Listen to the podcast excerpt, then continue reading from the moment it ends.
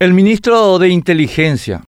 El diccionario de la Real Academia define servicio de inteligencia como 1. Masculino. Organización del Estado que proporciona al Poder Ejecutivo análisis e información para mejorar la toma de decisiones estratégicas orientadas a prevenir o neutralizar amenazas y a defender los intereses nacionales. La frase clave es orientadas a prevenir o neutralizar amenazas. Y dicho diccionario define prevenir como 2.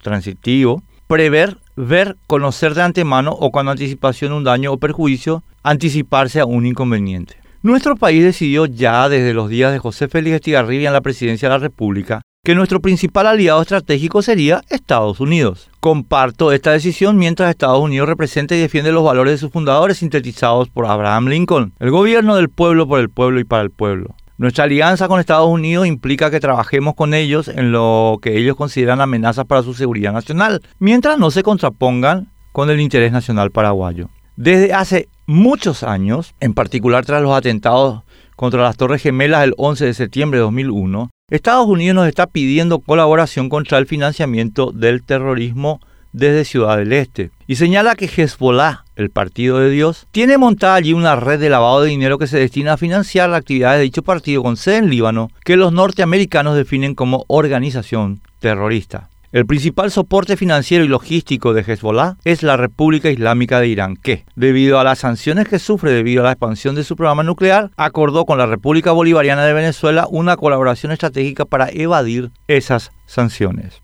En mayo de 2017, el especialista norteamericano en Hezbollah, Emmanuel Ottolenghi, denunció que Hezbollah trabaja con el primer comando capital de Brasil en las operaciones de lavado de dinero y que una de las fuentes de esas operaciones es el contrabando de cigarrillos paraguayos a Brasil. En consecuencia, Teniendo la información que se tiene desde hace mucho, nuestro ministro de Inteligencia debía prevenir el uso de nuestro país como trampolín de eventuales operaciones venezolano-iraníes, pero no lo hizo. Un avión iraní, disfrazado de venezolano, con personas vinculadas al aparato iraní de apoyo a Hezbollah, pudo estar tres días en nuestro país con la excusa de llevar cigarrillos de Horacio Cartes, agente sindicada por Colombia como contrabandista de cigarrillos y lavadora de dinero confirmando en todo la sociedad denunciada por Otto Lengi en 2017. Nuestro ministro de Inteligencia no consideró oportuno molestar una venta de cartes, aunque ella ponga en riesgo nuestra alianza con Estados Unidos, tal vez porque Santiago Peña me confirmó el pasado domingo en ABCTV que el grupo Cartes estima que el interés nacional paraguayo es que no debemos preocuparnos del cigarrillo